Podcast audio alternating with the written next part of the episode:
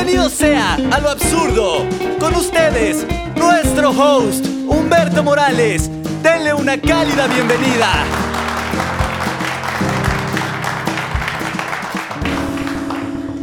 Lo absurdo se graba, obviamente, sin una audiencia en vivo. Hola, sean bienvenidos a una nueva emisión más de este su podcast, Lo Absurdo.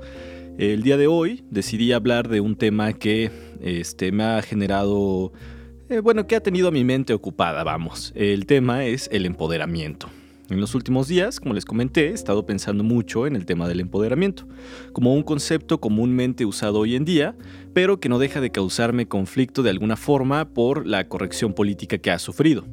Ahora, antes de hablar del empoderamiento, creo que eh, les compartiré lo que yo considero que es el poder, hablando desde una perspectiva eh, de organización humana, ¿no? de una comunidad humana donde hay un grupo de personas o una persona que ostenta el poder sobre otras. Y básicamente para mí el poder eh, se puede entender bastante bien desde su parte o desde su lado político. Considero yo entonces que el poder es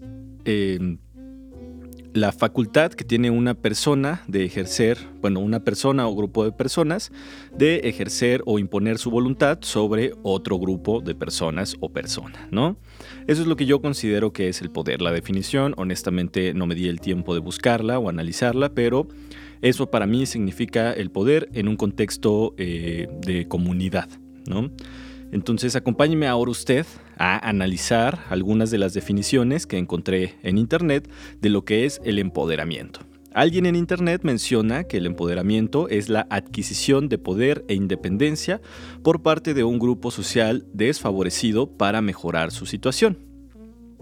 Y la RAE dice que es dar a alguien autoridad, influencia o conocimiento para hacer algo, ¿no?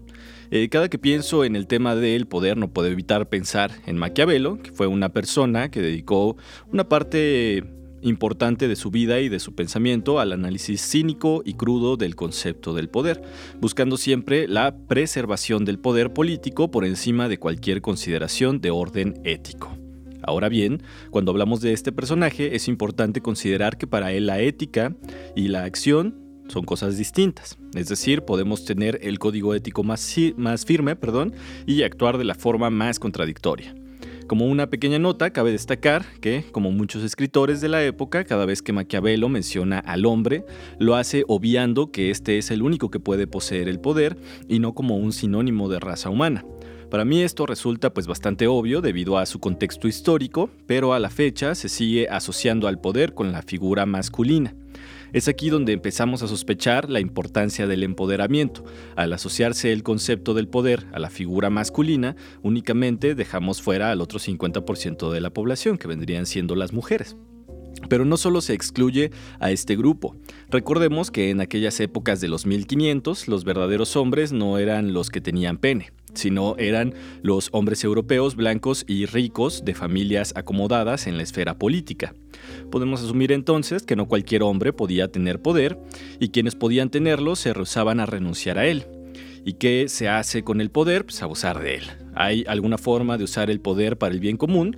Podría decirse que teóricamente sí, pero en la práctica tenemos evidencia de sobra para decir que no, porque dependemos de la voluntad del ser humano, todo corruptible y todo panzón, entonces, este, haciendo uso de la magia de la palabra, comenzaré yo mi acto mezclando un conjunto de conceptos que no termino de comprender a profundidad, con el objeto de esbozar un argumento débil y ridículo digno de un ignorante con el acceso a Internet y un micrófono.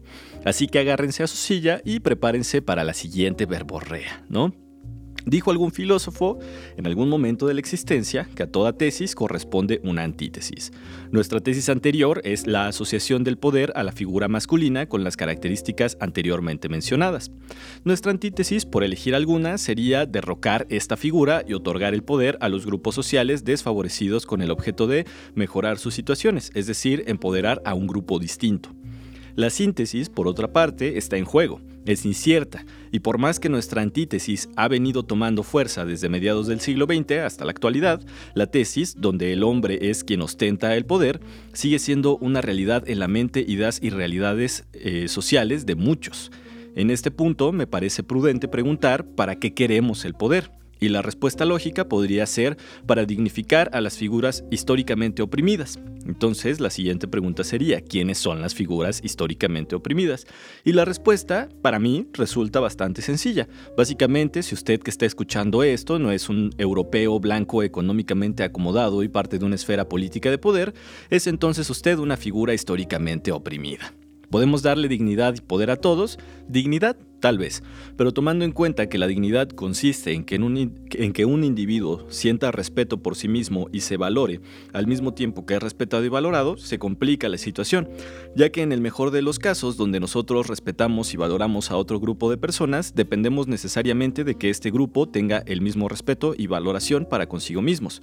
Esto obviamente eh, es un proceso eh, de grupo en el cual nosotros básicamente tendríamos que esperar a que este grupo tome conciencia precisamente de las situaciones que le atañen y le duelen, no las comuniquen y posteriormente nosotros podamos respetar y valorar a ese grupo de personas debido a las situaciones que han cruzado. Entonces, por eso yo creo se vuelve un tema complejo el tema de la dignidad hacia un grupo de personas, porque es un trabajo colectivo y en nuestra civilización occidental tenemos evidencia de sobra de que los trabajos de grupo se vuelven bastante complejos. Ahora, ¿el poder? ¿Se le puede dar poder? Pues yo creo que el poder no se le puede dar a todos. Si otorgamos poder a todos, por consiguiente nadie tiene poder. ¿Por qué? Porque el poder implica el sometimiento del otro y a su vez el reconocimiento de este otro de nuestra superioridad. Puedo decir entonces que el empoderamiento busca derrotar el sistema para imponer uno distinto, pero con las mismas condiciones, cambiar al gobernante respetando las prácticas del mismo. ¿Es esto una realidad? ¿Puedo yo asegurar que en esto consiste el empoderamiento? No, es solo mi postura al respecto. Y claro, dentro de todos nosotros hay diferentes posturas, ideas y niveles de opresión, segregación, discriminación o rechazo. Habrá quienes sufren más y por más tiempo y quienes a partir de mediados del siglo XX han logrado mejorar sus condiciones de vida. Ahora bien, ¿tiene un grupo oprimido prioridad sobre otro? Sobre otro, perdón, eh, creo yo que no. Considero que catalogar eh, de más o menos oprimido es posible, pero no lo considero ah, pero no lo considero pertinente. Tal vez lo veo así desde mi ignorancia y mi privilegio, pero como hoy es monólogo y nadie puede retroalimentar esta idea en este momento, la dejaré hasta aquí. Dentro de las posturas, como en cualquier corriente ideológica, podemos encontrar radicales que buscan a toda costa ostentar el poder y terminar con la opresión, entre comillas, que de entrada es contradictorio. Mientras exista poder, existe opresión, y aunque a veces tachamos el radicalismo de absurdo, es este absurdo la chispa que enciende el motor del cambio social, y debemos aprovecharlo como tal, pero no encaminarnos a los extremos opuestos, ya que llevan al punto de partida del conflicto. Por otra parte, habrá quienes crean fielmente que no hay mejor estilo de vida y por lo mismo mantenerse al margen es la mejor opción. A estas personas se les llama tibios, por no tener el mismo motor y sentido de rebeldía de los radicales. Sin embargo, es probable que busquen lo mismo, solo que unos tienen el valor para agotar los medios necesarios y los otros no. La cuestión ahora sería, ¿alguno tiene razón? ¿Podemos hablar de razones justas en una sociedad multicultural?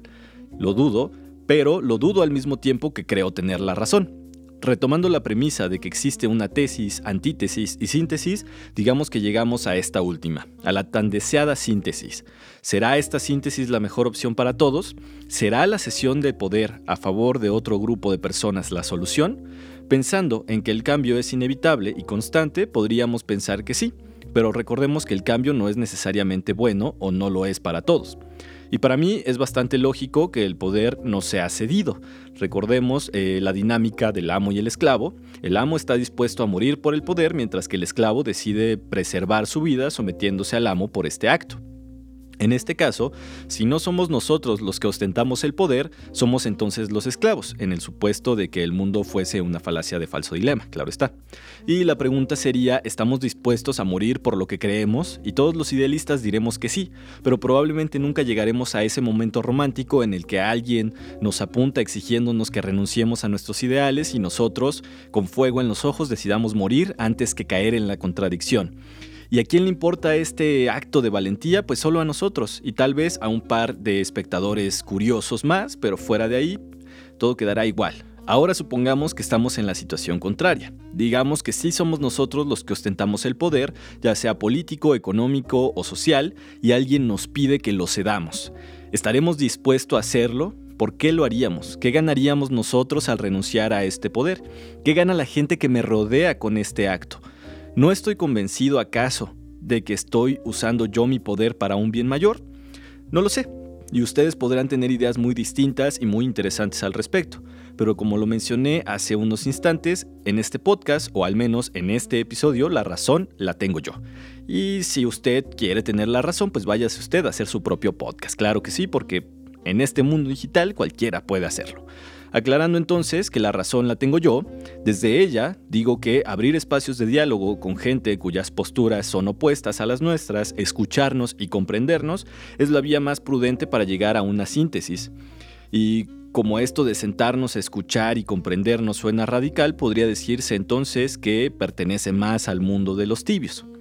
Dicho al anterior, veo importante aclarar que tengo un problema particular con las posturas radicales, sobre todo cuando imponen que las cosas deben ser como ellos sugieren. ¿no?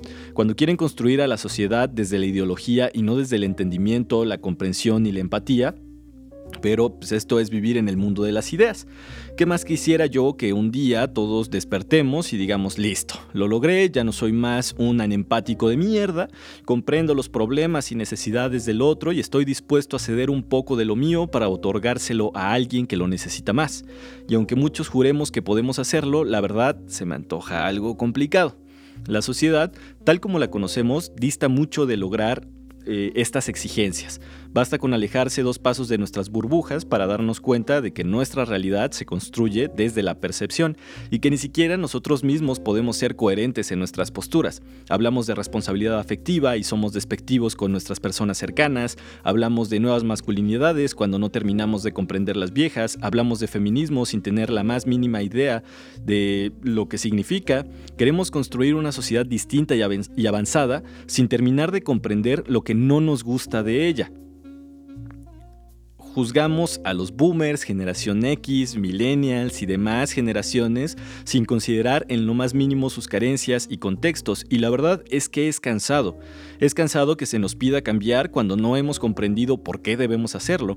Es cansado que la sociedad busque construirnos desde una corriente ideológica y es cansado que otros grupos oprimidos no tengan la paciencia y empatía para escucharse entre ellos. Todos somos progres hasta que nos topamos con algo que no entendemos. Todos queremos llegar a la iluminación y vibrar altísimo en un plano existencial que no terminamos de comprender. Todos queremos empoderarnos, pero no estamos dispuestos a renunciar a nuestros privilegios. Es absurdo entonces creer que el mundo perfecto es posible cuando el conflicto es el principal motor del cambio, o al menos así lo ha sido. Termino entonces este episodio con la conclusión de que el cambio es posible si estamos dispuestos a escuchar, comprender y ceder, pero honestamente no creo que estemos dispuestos a hacerlo, sino que al contrario buscamos que nos escuchen, nos comprendan y nos otorguen, por lo que presiento que el cambio será en quién es el amo y quién es el esclavo, y no más allá de eso, que obviamente a mí me gustaría pensar que las cosas se pueden hacer de alguna forma diferentes, pero creo que hasta que no comprendamos de una forma adecuada qué es lo que no nos gusta y lejos de comprender qué es lo que no nos gusta, comprender cómo podemos llegar a un punto medio, que el ser humano tenga la habilidad de comprender lo que significa la mediación y que no se trata de lo que yo deseo o lo que desea mi contraparte, sino lo que es conveniente para ambos. Hasta cierto punto comprender que es un tema de colectividad, no de, individualidad. Ese creo yo debería ser el punto de partida para generar un verdadero cambio, comprendernos parte de la misma comunidad de personas que lo que buscan es únicamente que sus derechos sean respetados, que sus situaciones sean comprendidas y buscar la equidad. Tal vez el problema del poder podría sustituirse por una dependencia de tipo horizontal, donde no hay alguien por encima del otro, sino está alguien dispuesto a ayudar al otro. Entonces, eh, esto es eh, muy breve, no planeo hacer el episodio de hoy más largo porque realmente creo yo que el tema del empoderamiento es más complejo de lo que yo lo alcanzo a percibir. El tema del poder político y el tema del poder social es mucho más profundo de lo que, de lo que alcanzo a percibir, al menos en este, en este pequeño guion que preparé para el día de hoy.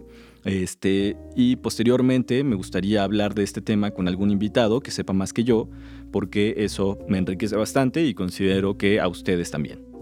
Les recuerdo que me ayuda mucho si se suscriben al canal, si comentan, si me visitan en mis redes sociales, que les recuerdo, estoy como Lo Absurdo Podcast en absolutamente todas las redes, o bueno, no sé si todas, pero al menos en Facebook, Instagram, Twitter, em, Spotify, YouTube, eh, Lo Absurdo Podcast. Eh, si me ayudas a compartir este contenido, podrías ganarte unos chetos. No es como que los voy a dar yo, pero podrías comprarlos tú después de recomendarle este contenido a alguien más y harías feliz a dos personas. Entonces eso estaría increíble. Y pues bueno, obviamente si te suscribes y compartes y demás, haces que para mí sea más sencillo seguir generando contenido y seguir dándole continuidad a este podcast. Sin nada más por el momento, pues yo me despido esperando que tengas una excelente noche de miércoles o que tengas un excelente día cuando sea que escuches esto. Hasta luego.